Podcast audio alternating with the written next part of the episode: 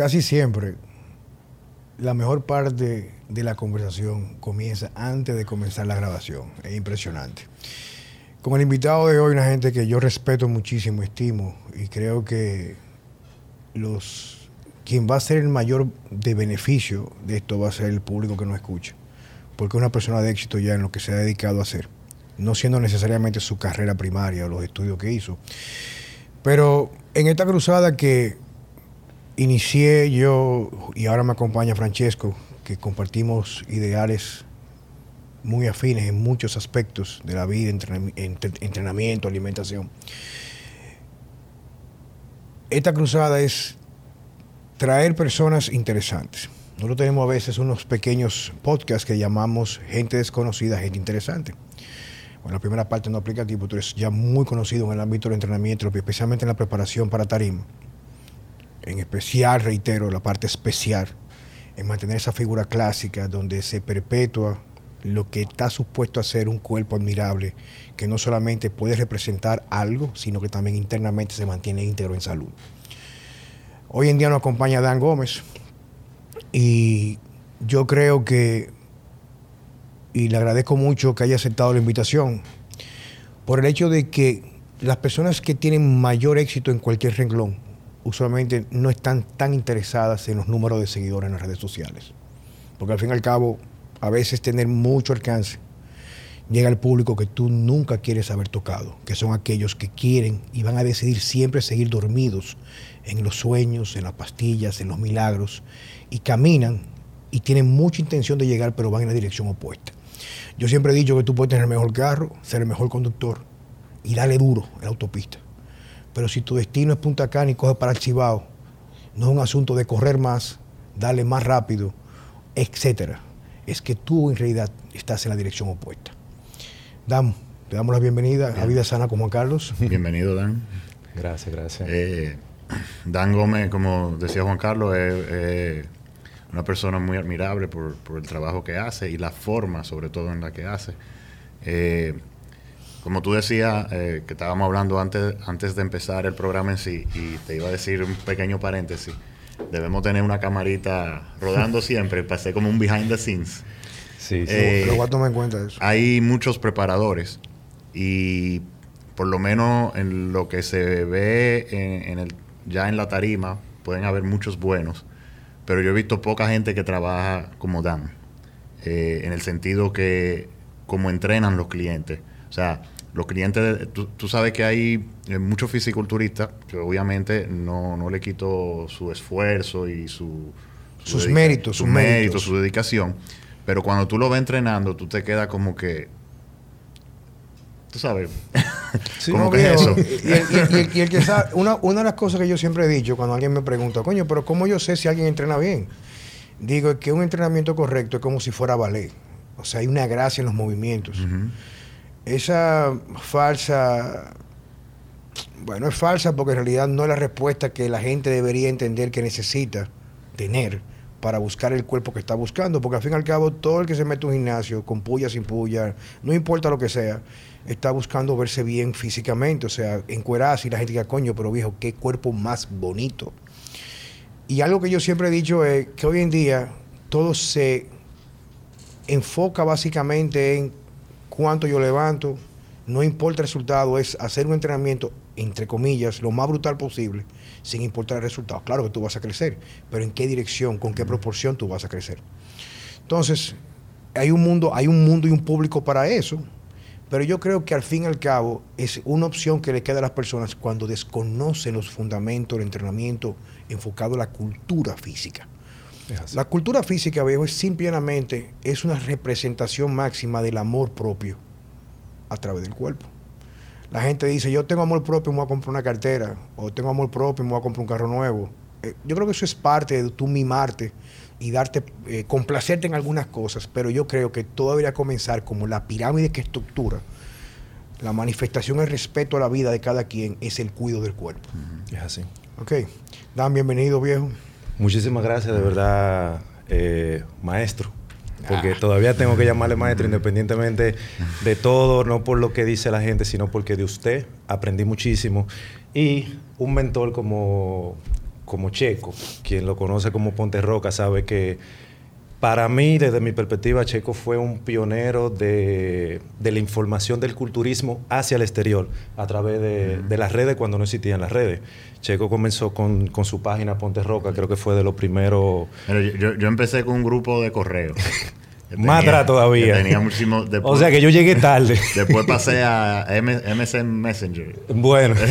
y de ahí entonces... Eh, bueno, pues yo llegué cuando ya era ponterroca.com y comencé como cualquier persona que comienza hoy en día, sin ningún tipo de información, de, recursos, muy limitado, viniendo de un, de un área eh, de, la, de la sociedad y del país donde la información era eh, prácticamente lo que decía el que estaba más fuerte. Yo creo que muchos comenzamos ahí. Eso era general en esa época. sí, o sea, el, más fuerte decía, eh, comiendo eh, tuna, tuna con, con espagueti y, uno lo hacía, lo repetía, pero, pero siempre hubo en mí esa esa, esa iniciativa, esa inquietud, esa hambre de que, de que había algo más. de que alguien tenía la información. Pero yo quiero comenzar del el presente hacia atrás. ¿Qué tú haces ahora? Sí, pero oye lo que yo quiero observar, Checo. Algo que a mí me llama mucho la atención de Dan, porque no se expone mucho con lo poco que yo puedo ver, y aparte yo he ido para veces a su gimnasio, cuando daba clase con la gente esta de, eh, no recuerdo el nombre, eh, All Victory. All Victory. Pero lo más importante es, y creo que es parte del éxito, que muchas personas que tienen el potencial, tienen el carisma, el arte de construir, no llegan lejos. Es que tú eres una persona muy organizada y estructurada. Sí. O sea, esa parte, a mí, yo aprendo mucho de ti, porque yo he tenido que, para poder crecer en la parte de negocios, contratar gente que me complementan. Pero tú eres, creo yo, por lo que puedo ver, tú eres muy completo, porque incluso tener un control estructurado de tu agenda, de tu planificación, los registros, tu protocolo, los entrenamientos, cómo estructurar la rutina, etcétera, te da una sensación de control y aparte te permite retroalimentarte porque tiene la información registrada. Sí. Entonces, ¿qué tú haces ahora? ¿Qué tú te dedicas 100% en la actualidad? Bien, eh, es un poquito complejo porque en la actualidad pudiera decir eh, si fuera una, sola, una sola frase, una sola palabra, es casi imposible. Yo hago actualmente eh, mentorías a nivel de fitness y fisiculturismo, donde estoy facilitando herramientas a otros entrenadores para que puedan hacer eh, parte de lo que yo hago o puedan aplicar parte de lo que yo he podido aprender. Pero también ayudo y educo personas en el entrenamiento para que eh, puedan no solamente cambiar su físico, sino aprender cómo se sostiene en el tiempo. O sea, básicamente una educación integral desde el fortalecimiento hasta el entendimiento de lo que están haciendo y eh, la preparación de atletas pero no competidores. Yo no trabajo con competidores. Eh, hay una diferencia muy grande entre un competidor y un atleta. Competidor es cualquiera que quiere medirse con quien sea, no importa qué y no importa cómo. O sea, tengo un buen físico y quiero demostrar que soy mejor que otro en tarima y simplemente me monto. Ahora, el atleta no, el atleta lleva una, un entendimiento de la disciplina, de la constancia y de lo que requiere ser un ganador en el tiempo. O sea, hay quienes obviamente nunca han competido y tienen 10, 15 años entrenando y tienen buena estructura, buena base y lo que necesitan es una guía final para llegar a tarima. Son casos específicos muy puntuales, pero hay quienes apenas comienzan y lo primero que dicen, yo quisiera verme en una tarima y no tienen ni siquiera un año o dos entrenando, o sea, no hay una base. Entonces yo no trabajo con ese tipo de personas. Digamos que son gente que lo ven como un fin y no un medio. Exactamente, lo ven como un fin, como un medio. Entonces, para mí, el preparar atleta es algo muy, muy serio, por lo mismo que usted dice. Yo eh, llevo una bitácora de todo lo que hago, planifico, diseño, estructuro los planes de entrenamiento, eh, uso principios, fundamentos, variables, etcétera. Un sinnúmero de cosas que eh, puede verse desde afuera y hasta parece una burla porque es demasiado, digamos que tampoco, solamente sube una gente a una tarima. Pero para mí es muy importante lo que pasa después de la tarima, que es donde el atleta colapsa, porque es muy fácil someter a una gente a un régimen de entrenamiento de 6, 8, 10, 12 semanas con una dieta que nunca ha hecho solamente por un fin y termina colapsando tanto psicológica como físicamente, sin hablar de los daños internos que vienen después. Entonces, eh, eso es algo que yo cuido mucho eh, cómo entran, cómo salen, y es a lo que me dedico en la actualidad. Trabajo ese tipo de atleta, le doy herramientas a otros coaches y me mantengo también desarrollando lo que es mi proyecto eh, a nivel online que pueda llegar a otros países, no solamente eh, se limita a la República Dominicana. Yo, creo- yo creo que es la primera vez que yo oigo hablar de, de darle el seguimiento después de la competencia. Sí. Que alguien me hable de eso. Y, y es un punto importante porque una de mis críticas, vamos a decir, siempre a, la competencia ha sido eso, que hay mucha gente que, como tú dices, se, se preparan, hacen su dieta eh, súper rígida, qué sé yo qué, y cuando, cuando termina la competencia se dejan, se dejan caer totalmente. Sí, sueltan Entonces, para volver a estar en forma, necesitan competir otra vez. O sea, hasta psicológicamente, si no hay una competencia, Sí, pero- no, se, no se mantienen. Eh, ¿Entiendes? Sí, pero que es lo mismo que dice él, o sea, son gente que prácticamente el entrenamiento del culturismo, o sea, tiene una fecha de caducidad, ¿tú entiendes? Ujú. La persona que tiene un espíritu atleta, atlético, por ejemplo, con relación al, al entrenamiento, busca la manera de retarse día a día Exacto, en el exacto. aspecto del entrenamiento, cómo Exacto. mejorar. Y evolucionar, sobre Y saber, todo. ahí viene la parte de la evolución, y saber que, por ejemplo, cualquier entrenamiento, cualquier sistema es tan bueno hasta que te adaptas a él. Exacto. Entonces, ¿qué tú puedes hacer? Porque no necesariamente la respuesta es hacer más de lo mismo o incrementar el peso, sino qué estrategia, qué sistema tú puedes implementar, cuándo tomar una pausa sin abandonar 100%, una pausa para completar una recuperación total de 5, 6 o 10 días y retomar el entrenamiento sin hacer un detrain completo, ¿tú me entiendes? Sí. Entonces, esa es la parte más interesante, el hecho de que hay un momento en el cual cuando tú eliges clientes, como tú dices, antes de catalogarlo como competidores o atletas, tú vas a definir con quién tú quieres trabajar. Porque definitivamente una persona a la cual tú le haces el coaching o la mentoría va a ser un embajador de tu trabajo. Exactamente. Y una de las cosas que yo me he retirado de hacer, no porque no me gusta, sino estoy metiendo más mi tiempo en la parte de consultoría de salud, parte de eh, lo que yo hago y tiene mucho que ver con la alimentación, eh, suplementación para tra- tratar trastornos X, metabólicos, endocrinos, ese tipo de cosas, es el hecho de que en realidad son embajadores de lo que tú haces. Entonces, hay muchas personas que comenzaran conmigo a entrenar, por ejemplo, me contrataron porque a lo mejor no iban afuera y no lograban ni siquiera pasar, ni siquiera, o sea, la elimina- o sea lo que tiene que ver los, los call-outs. Sí, ni siquiera el segundo colar. Ah, Entonces, me contratan porque yo, lo que pude aprender por mis años y también cuando trabajé con Milos unos cuantos años, cómo conseguir el peak condition ante la tarima. Me contratan, suben, ganan sin, sin ni siquiera comparación, con- con- comparaciones entre los atletas, pero al día siguiente, te amo, te quiero, tú eres el mejor del mundo, pero al día siguiente desaparecen y toman una vida completamente opuesta a lo que yo ventilo, no como un fin, sino como un medio. Exacto. Entonces, casi siempre, cuando colapsan, como tú dices, hacen un Kurt Turkey o paran de frío todo. Entonces viene un proceso de adaptación negativa en el cuerpo por tú haberle dado lo mejor y luego cambiar a lo peor. Exacto. Entonces, por eso que yo más o menos tengo un par de casos muy puntuales que tengo asesoría en la parte de competición, pero gentes que yo entiendo que viven esto Sí. que están buscando hacer su trabajo, que no todo es farmacología, sino que mientras más sabe de entrenar, más sabe cómo comer, menos se soporta la otra parte, Sí. etcétera, ¿tú me entiendes? Entonces me hace muy, me- o sea, me da como esa, es como, no es tanto como una felicidad, sino como un estado de satisfacción, porque hoy en día yo veo tanta basura en el medio, loco. O sea, es una cosa impresionante. Cuando digo basura, no es porque tú no puedas aprender de cualquier persona. A veces, a veces tú aprendes incluso con gente que tú vas a tomar un taller y decir, esto es lo que yo nunca debería de hacer. Maestro, ayer dije yo exactamente esa misma frase con una con una cliente que le dije, tuve ese certificado que está ahí, es el primer certificado que yo hice y lo tengo ahí porque es el más valioso. Ese me enseñó todo lo que yo no debo hacer. Lamentable, pero es la realidad. Entonces, mira, Y lo recuerdo porque me recuerdo que no debo de hacer lo que dice ahí. continuamos para no meternos. Porque ahora me dijeron que hay muchos niños viendo mi, muchos muchachos jóvenes viendo, entonces le he bajado como un poquito.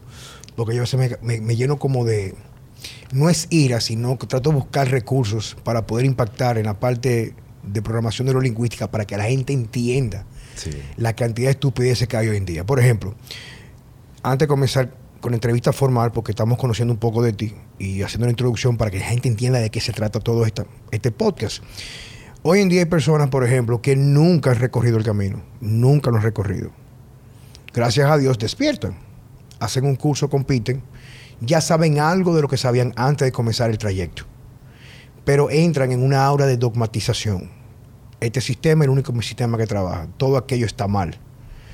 Pero yo le digo a la gente, pero no es que yo esté en contra de esa persona, pueda quizás aportarme algo de valor real. Porque al fin y al cabo, cualquier sistema es bueno hasta que tú te adaptas a él, como dije anteriormente. Pero esa persona ha recorrido el camino. Esa persona ha dado resultados reales. Esa persona tuvo algún momento de su vida, lo vivió a través de experiencia, porque el culturismo es el arte de construir el cuerpo, donde el hombre y la estatuilla se preserva en una misma esencia. Entonces tú lo has recorrido, tú has pasado ansiedad, tú has visto los resultados de hacer algo bien o algo mal hecho, prueba una competición para hacerte mejor coach.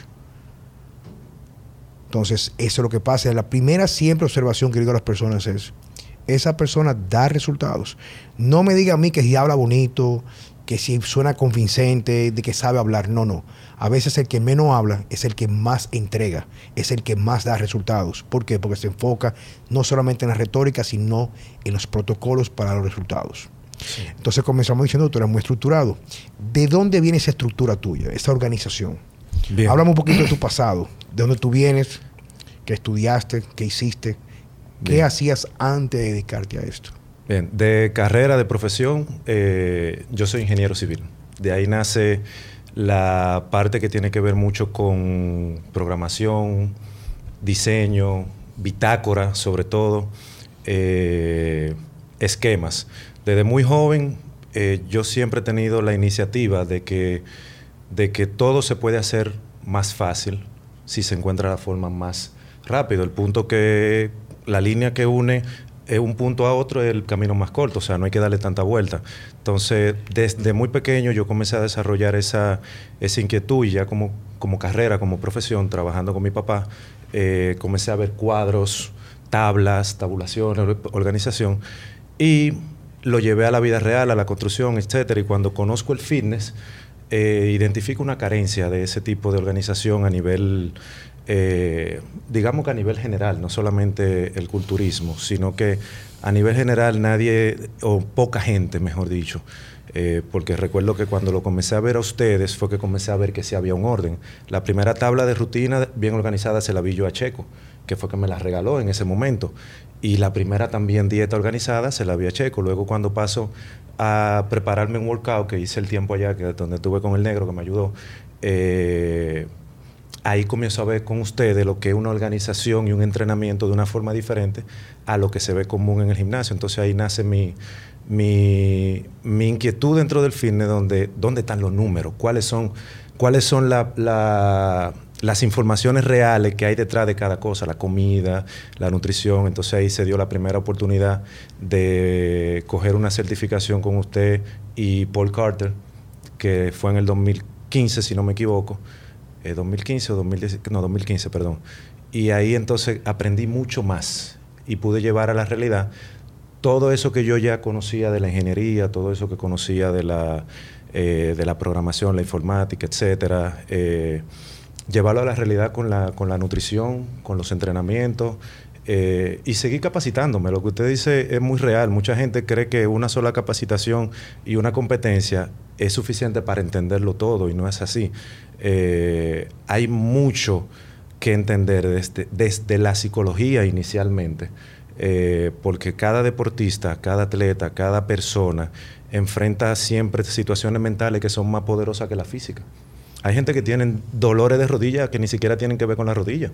Claro, inflamación intestinal, mala alimentación. Gente con problemas de digestión que son emocionales. O mala ejecución, por ejemplo, los movimientos, tú sabes, se están lastimando. Falta de coordinación, porque, porque todo comienza acá. Claro. Entonces, cuando yo aprendo eso, lo aprendo principalmente con usted en la universidad, el tema del el sueño, el estrés y, y las funciones de nuestro cerebro en todo lo que tiene que ver con la coordinación y lo complemento con la psicología y digo, es que una preparación de un atleta no es nada más ponerlos ready para una tarima. Es enseñarle incluso a entender si ama o no ama estar bajo una barra. Porque si no ama estar bajo una barra y no ama comer adecuadamente y no lo disfruta, entonces no, no tiene por qué prepararse para una tarima, no tiene con qué. Porque simplemente se va a poner ready como lo hace cualquiera. Eh, una dieta clara de huevo todo el mundo, todos los días, cualquiera se pone ready. Cualquiera se seca comiendo clara de huevo siete veces al día, eso no tiene ciencia. Por eso hay algo que yo complemento lo que usted dice de los resultados, porque estoy muy de acuerdo con ustedes que los resultados hablan por la persona, pero el método para los resultados influye mucho en la confianza que se puede tener en cualquier Bueno, persona. de ahí es que viene la parte donde yo digo que hay muchos preparadores físicos y muchos que dan muy buenos resultados. Pero para mí lo más importante cuando me monto un avión no es que me atiendan bien, sino llegar a salvo y sano del punto A al punto B. Exactamente. Como tú dices. Exactamente. Entonces yo recibo, por ejemplo, muchos muchachos, no tanto como antes, porque ya estoy más enfocado en la parte de salud, en personas normales que quieren cambiar su estilo de vida. Pero recibo muchos muchachos, especialmente mujeres, que post competición están completamente depresivos por hipogonadismo profundo. Exactamente. Tienen trastorno de la tiroides, tienen problemas de la prolactina, o sea, tienen un, un desastre metabólico, fisiológico, biológico. Entonces, cuando yo veo un coach y veo a su atleta en su trayectoria el año completo, con competición o sin competición, yo digo, ok, ese es el coach correcto. Exacto. Porque el coach no es aquel que te dice, esto es lo que tú necesitas para llegar allí. Es aquel que te acompaña en el trayecto y en esa dinámica de caminar juntos, tú le das conocimiento para la vida, porque todo se va a transferir. ¿Cuál es el objetivo de entrenar? No es solamente la tarima, es que la, entrenar te da una condición para la vida, comer de esta manera, si te sales, cómo retomar, entender que la vida es equilibrio, pero tú no puedes antagonizar con tus metas. Porque uno de los problemas que pasa con, en, cada, en casi en la sociedad hoy en día es que todo el mundo quiere cosas y no está dispuesto a pagar el precio. Exactamente. Eso. Eso, es algo Si lo que- llamamos precio, porque el que ama lo que hace, hacer lo que hace no es un trabajo, Exacto. ni tiene que pagar, al contrario. O sea, tú lo haces porque te revitaliza, te da propósito de vida. Sí. Entonces la gente, el propósito es veme bien. No, el propósito debería ser ser capaz de hacer la barra, meterte bajo la barra, hacer entrenamiento, retarte día a día, Disfrutarlo. mejo- mejorar tu dieta, saber cómo amaneciste en el día de hoy, qué alimentación pudo afectar tu sueño, cómo las cosas que tú estás haciendo día a día, porque no es un asunto de narcisismo, no es narcisismo, viejo. Es que le damos dando valor a las cosas que no son tan importantes como uno mismo. Porque el amor a uno, a uno mismo es lo que yo llamo la cultura física. No tiene que ver necesariamente con tener una tarima. Totalmente. Es lo innecesario para tú perpetuar el tiempo que te toque vivir con calidad y capacidad de desempeño. Así lo veo yo. Sí, la coherencia. Y eso se aplica a todo en la vida. A- al dinero, al amor En, en y al fitness, obviamente. En todo. Dan, hablemos un poco de tus métodos. Yo sé que como preparador, eh, cada quien tiene su método y el método no está escrito, porque tiene un elemento muy artístico. O sea, yo sé que tú tienes claro una cantidad, una gama de herramientas que tú utilizas para aplicarla a cada uno en función a su individualidad. Hablemos un poco, usualmente, cómo tú sugieres, una idea general, ser la base de tu alimentación en el año completo de un atleta precom- precompetición, digamos, o la parte de off-season, sino entrenamiento para mejorarte con las condiciones calóricas apropiadas para no estar en déficit calórico. Y, ahí mismo también háblanos de, de cómo tú te alimentas, porque yo veo que tú te mantienes. Yo veo que tú te mantienes, como dicen, ready el año entero. En muy buena condición física. Sí, vamos a comenzar por ti. Descríbeme, descríbeme un día tuyo usualmente cómo es.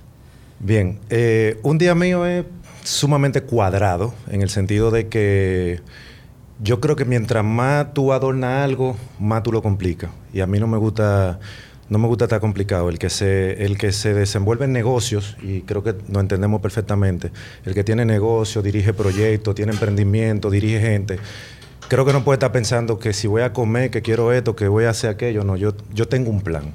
Yo diseño mi plan eh, con las cosas que disfruto, porque lo primero, eh, para comer hay que disfrutar lo que se come.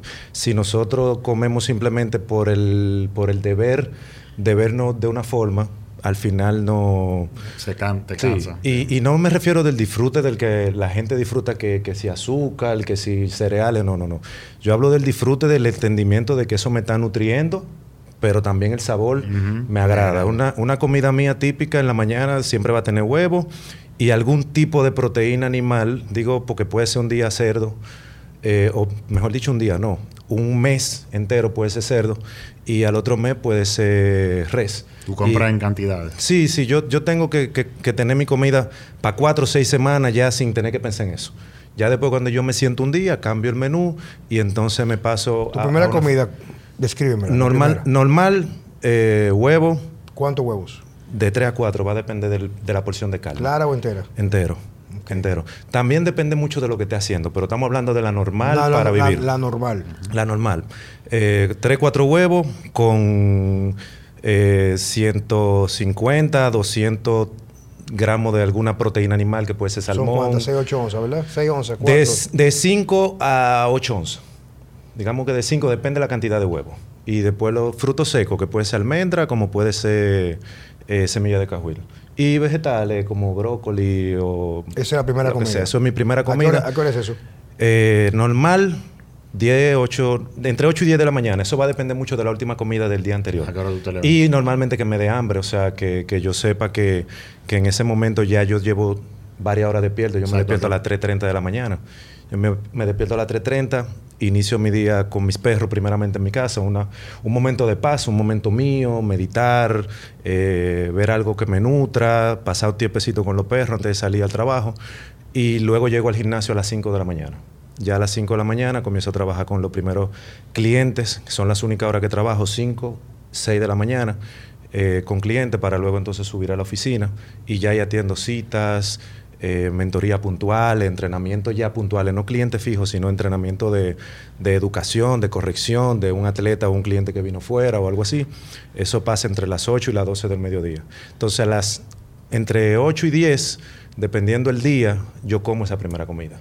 Ya luego la segunda comida normalmente eh, proteína blanca con vegetales y o aguacate. Eso es algo común. Ahora mismo es pollo con vegetales y aguacate. Ya luego... Eso viene siendo... Una de la tarde, dos de la tarde. Eh, depende de lo que yo hice. A veces, no, a veces no la como. A veces me acuesto a dormir y cuando me levanto entonces o sea, la como. Yo me, acuesto no, sí, yo me acuesto normalmente una de la tarde, dos de la tarde y me despierto a las 3.30, 4 de la tarde y vuelvo de nuevo al gimnasio a eso de las 4 y media, 5. Ahí entonces entreno. Tengo un post-entreno que normalmente es una proteína con carbohidrato y al final... Eh, o, no, no, sólido. no, no, sólido. Puede ser pollo con arroz, puede ser avena con proteína, que me lo disfruto bastante. Cualquiera de las dos eh, lo hago después que entreno y cuando llego ya a la última comida, normalmente 9 de la noche, es la última comida, eh, pasta con carne molida, eh, yuca con, con alguna proteína, pues es salmón y queso. Va a variar, depende de lo que yo tenga. Usted mantiene en la mañana las primeras dos comidas prácticamente sin carbohidratos. Sí, normalmente. Entrenas. Entreno. Y, y las luego... últimas dos comidas con carbohidratos. Sí. Okay. Ese normalmente o sea, ese que tú, mi, comes, tú comes en proyección. O sea, en proyección. Yo utilicé glucógeno, daño muscular, potencializar la insulina para hacer más reparación tisular, me imagino, ¿verdad? Totalmente. Okay. Ese, ese, es mi, ese es mi día a día normal. Y obviamente si hago alguna fase de, mini corte para una sesión de fotos, eh, que no tengo que hacer mucho, solamente tengo que cortar tal vez la cantidad de grasa. Para eh, bajar la caloría. bajo la caloría. Y ya, porque yo mantengo la grasa bien alta entre aguacate, aceite, almendra. Mm. Entonces ahí es donde a veces retiro la yema, pero por la grasa, para bajarle calorías. Por el aporte, para el aporte calórico. Para el aporte calórico. O sea, esa es la única razón por la que yo lo quito en el momento que lo quito. Pero eso es si voy a hacer algún tipo de, de sesión o video en ocho o seis semanas y entonces hago un- una etapa de esa forma. Pero mi, mi mantenimiento normal es exactamente así. Y los fines de semana, refit, comida libre. Me como un buen corte de ribeye completo de lo que pese, con plátano maduro. Eh, puedo disfrutar un helado. Depende si entrené pierna ese día, me como un helado. eh, después que entreno pierna. Y Pancake, me encantan los pancakes. Pero son gustos. No, no está bien, pero que esa es la parte del equilibrio. Claro, esa es la parte del equilibrio. Usualmente ni te voy a preguntar mucho cómo comen tus atletas, porque yo sé que más o menos van en esa misma, esa misma tendencia. Sí, sí, Lo que tú manipulas son más o menos son el aporte calórico total para las mujeres, los hombres, como están buscando. Exacto. Ok. Te tengo otra pregunta. Tu entrenamiento, los grupos musculares. ¿Cuántos días tú entrenas? ¿Tú, tú entrenas con qué frecuencia entrena cada grupo muscular y si usas series directas, pues, rutinas con músculos agonistas o hace combinaciones de músculos agonistas y antagonistas a una acción articular? Bien, ahora mismo yo tengo un entrenamiento eh, ajustado a mí en función mucho de, de lifestyle, combinando un poco de, de, hipertrofia funcional como tal. ¿A qué me refiero lifestyle? De que no voy para ninguna tarima. O sea, de que no es un entrenamiento competitivo, eso es algo que yo trato de que muchos clientes y los muchachos que trabajan conmigo y personas que me permiten en las redes sociales pues compartirles, entiendan que no es lo mismo un atleta entrenando para competir, por eso no es bueno uno ver eh, figuras influyentes que compiten en las redes sociales haciendo un tipo de entrenamiento y venir a emularlo en, el gimnasio. Por eso me refiero cuando digo que llevo un estilo de entrenamiento lifestyle, eh, porque simplemente me baso en mantener todos mis músculos balanceados, fuertes y entrenados en una misma, en, en un mismo volumen y frecuencia eh, de acuerdo a, a, mis prioridades. Por ejemplo, yo tengo ahora mismo un split de 3-2. Yo entreno lunes, martes, miércoles, descanso el jueves, vuelvo y entreno viernes y sábado. ¿Tú haces el viernes lo que hiciste el lunes? No. Aquí viene lo, la forma en que yo lo hago. El lunes yo trabajo solamente eh, cuádriceps. O sea, trabajo prácticamente empuje. Hago, hago Bulgarian, mm. hago leg extension con hack, por ejemplo, y al final, pues, eh, meto un poco de leg curl para protegerme un poco en función de lo que estuve haciendo con, con la extensión de la rodilla. Ya el martes yo trabajo pecho y espalda únicamente, pero priorizo la espalda eh, dándole más trabajo eh, ese día a la espalda. Y el pecho, pues lo trabajo prácticamente en segundo plano. Ya el miércoles yo solamente hago hombro y brazo, que es prácticamente un, un deload, porque ya los hombros y, lo, y, y los brazos sí. no son tan, tan demandantes. Uh -huh. El jueves un descanso total, donde veo el gimnasio porque estoy en él, pero no le topo a nada. Y ya el viernes entonces eh, entreno cadena posterior, hamstring, eh, ya más específico. Eh, meto un poco de empuje al final, pero más enfocado en posterior. Entonces ya el sábado es prácticamente un upper body completo. Hago eh, pecho más que espalda.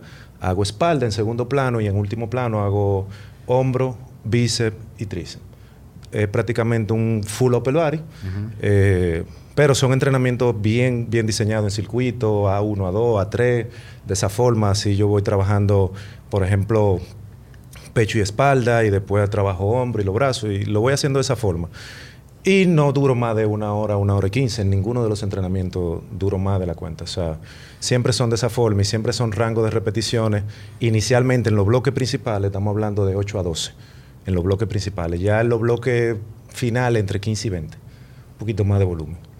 Esa es la forma de yo llevar mi entrenamiento de una forma que me mantiene el físico, eh, avanzo, que como yo digo muchas veces, avanzar no es solamente tú vete diferente todos los días, avanzar es tú ir incrementando el peso y no retroceder, porque el cuerpo siempre va a ir retrocediendo. De hecho, envejecer es degradarse. Y si tú logras ret retrasar esa degradación a nivel celular del envejecimiento, pues tú estás avanzando. Claro. Pues mientras más tiempo tú te mantienes joven, mejor. Yo, yo, me río con lo de la hora y 15. Pregúntale a Juan Carlos cómo yo hago peso muerto. Oh, yo a veces llego al gimnasio a las nueve, a las nueve y media y yo sé que va a ser peso muerto porque está en pantorrilla. Sí, sí, sí. Nueve, nueve y media. Sí. Entonces él hace un circuito después de eso, todo unilateral. De culo unilateral, King Deadlift y otra vaina, no sé, una vaina unilateral. Entonces se pasa una hora en, ese, en esa rotación. Ya van como la 10 y media. Calentamiento. Ese calentamiento. Ese calentamiento. Entonces después hace peso muerto con leg curl bilateral y back extension. Y acaba con, con, un disco de 100 libras en el back extension.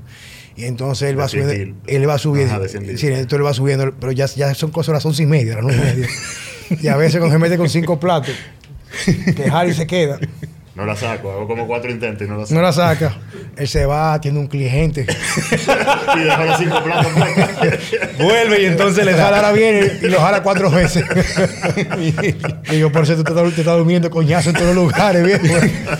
Y lo de Checo, todo es extremo, todo, viejo, todo, todo. Sí, sí, sí. Digo, oye, aprovechalo mientras te dure. Cuando llegue a los 50, como estoy yo, 50 y pico, va a tener que meterle un poquito de modulación, ¿sabes? Pero eso, eso es algo característico de Checo. Y lo que tenemos tiempo conociendo, No, no, es sabemos que, que todo, esa lo es la de, forma. todo lo de él es extremo.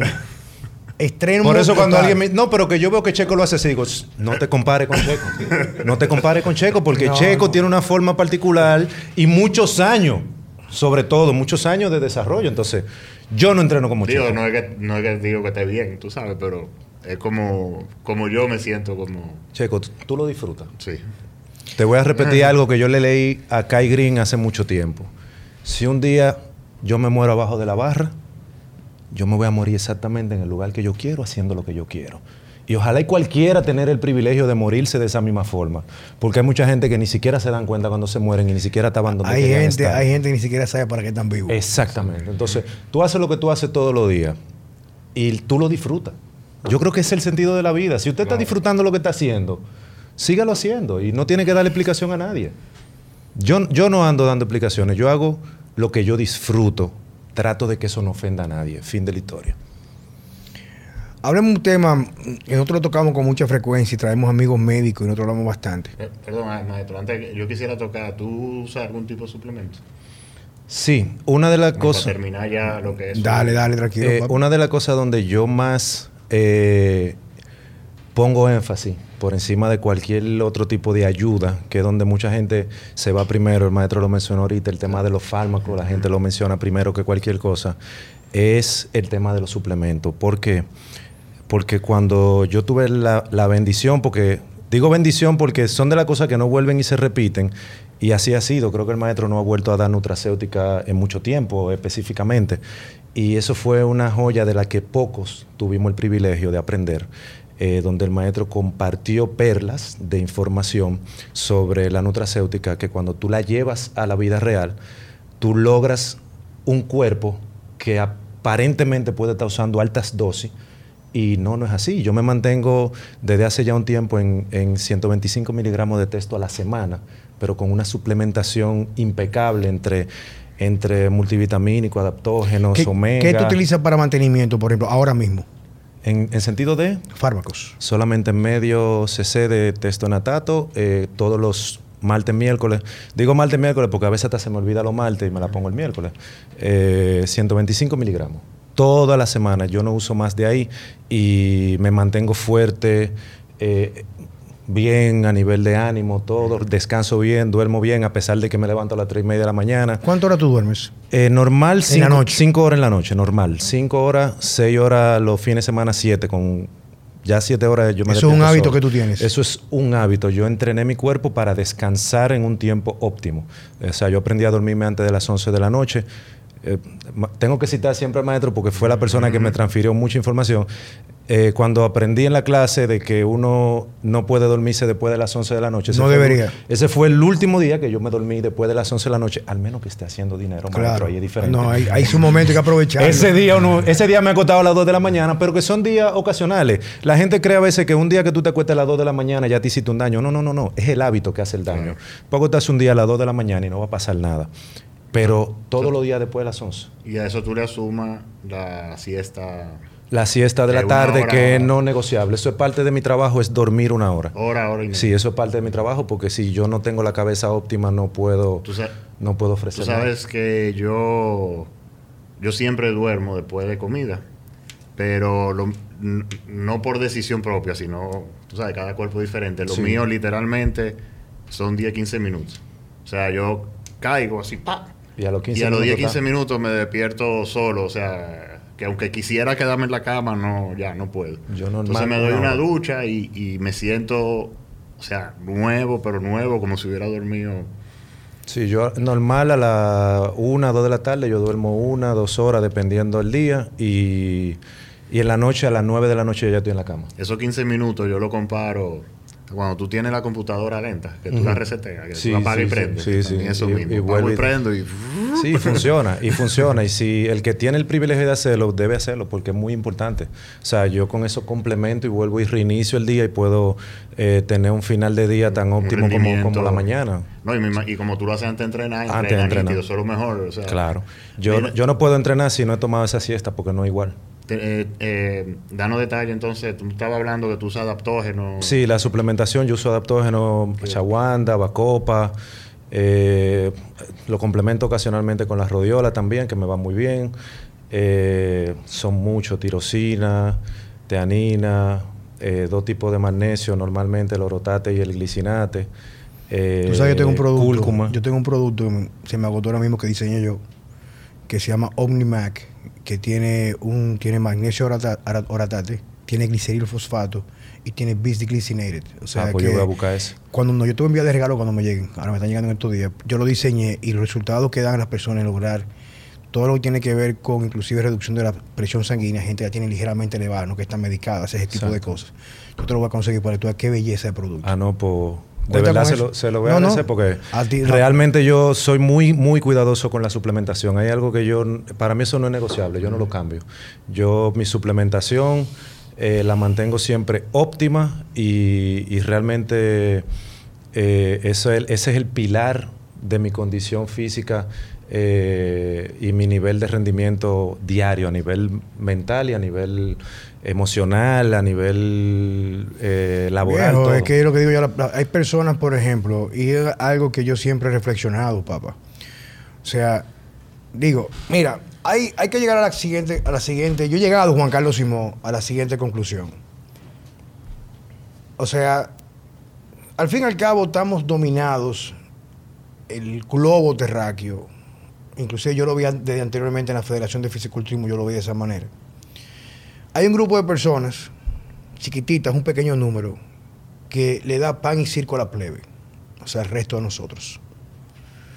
Y siempre va a haber un pequeño grupito de ese, de ese grupo de, digamos, de ovejas o borregos, no lo digo de forma despectiva, sino que, lo que hacen todo lo que le dicen y se creen todo el cuento, que son disidentes, personas que deciden ser cabezas pensantes de forma autónoma que no están buscando discutir porque vieron un, un- un documental en quién tiene la razón, sino son buscadores de la verdad.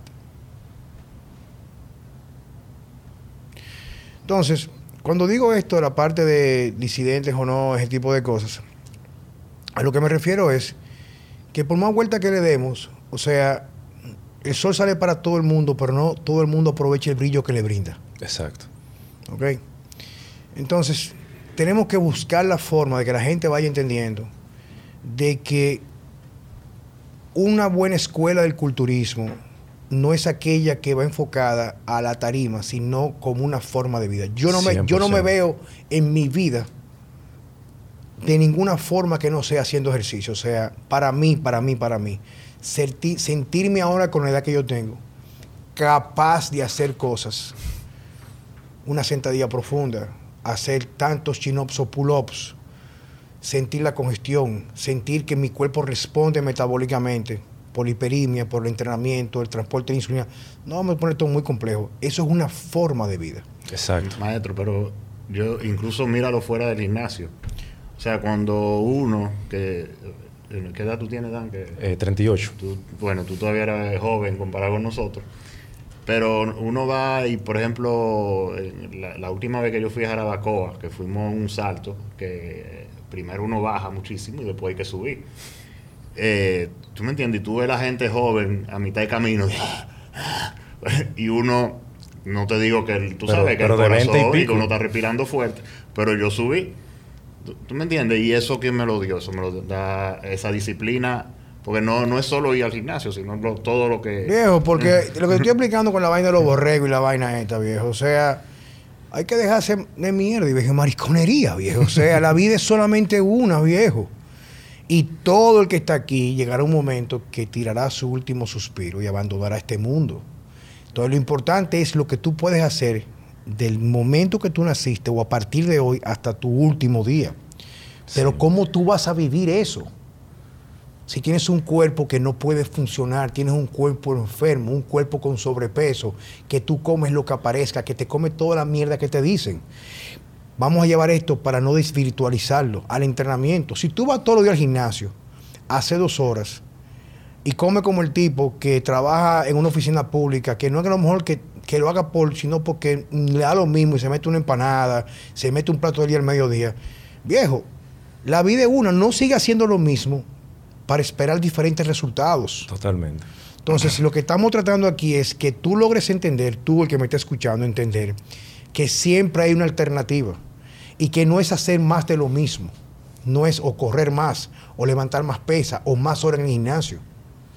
Un cuerpo bien entrenado, un cuerpo bien alimentado, un cuerpo que se le respeta la recuperación, que se suplementa porque no vivimos en medio natural la cantidad de toxinas ambientales demandan muchos micronutrientes. La contaminación ambiental le manda más proteína de origen animal por los aminoácidos sulfurosos para poder el hígado trabajar eficientemente.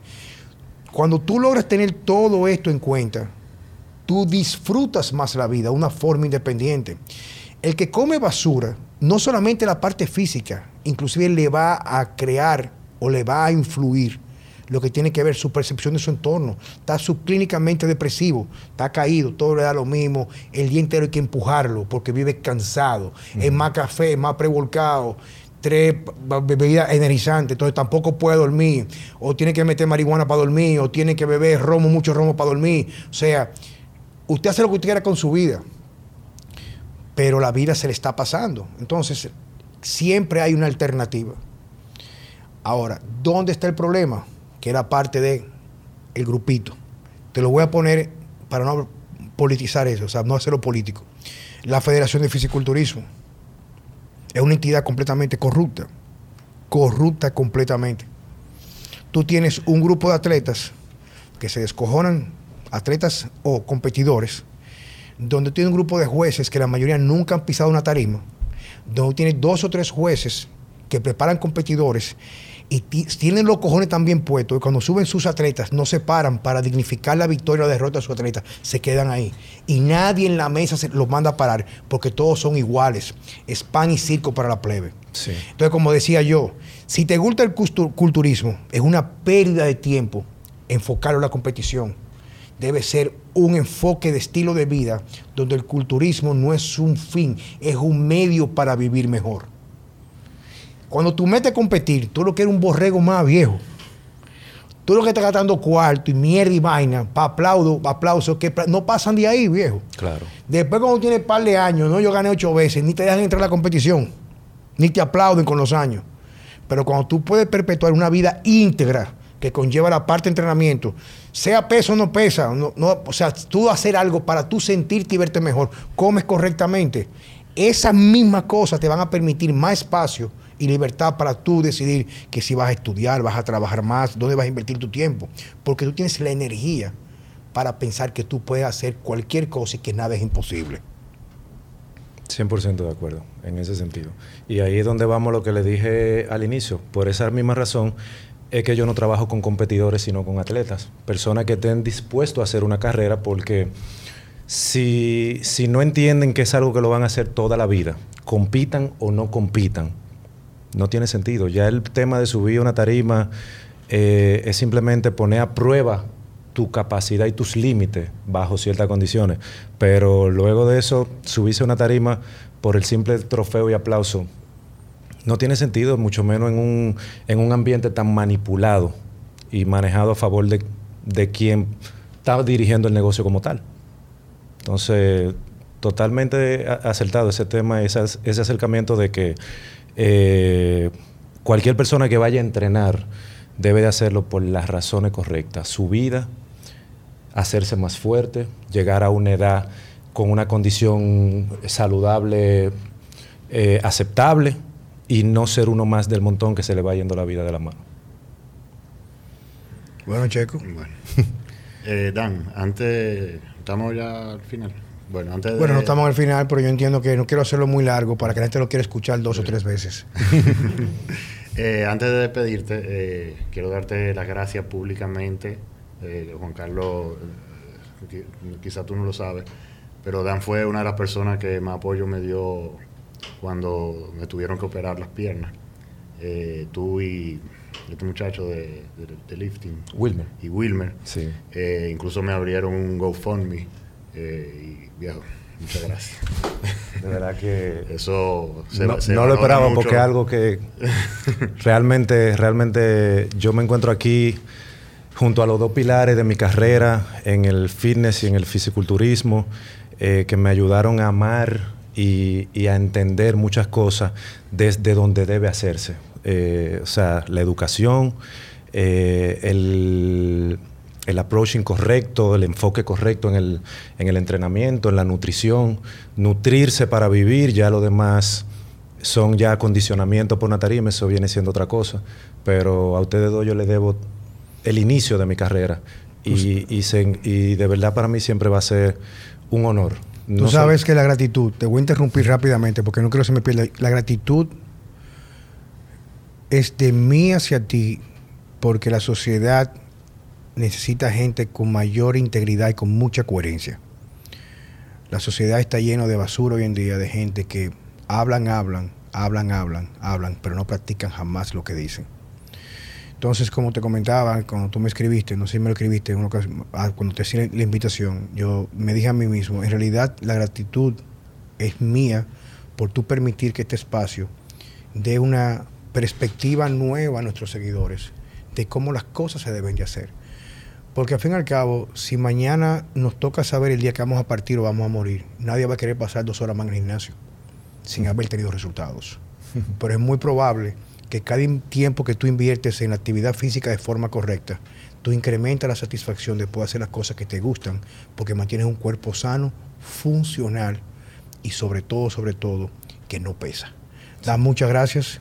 Gracias de verdad por, por Señores, muchas gracias por este nuevo episodio que nos acompaña de Vida Sana con Juan Carlos Simo y Francesco Jeremía. Hasta la próxima.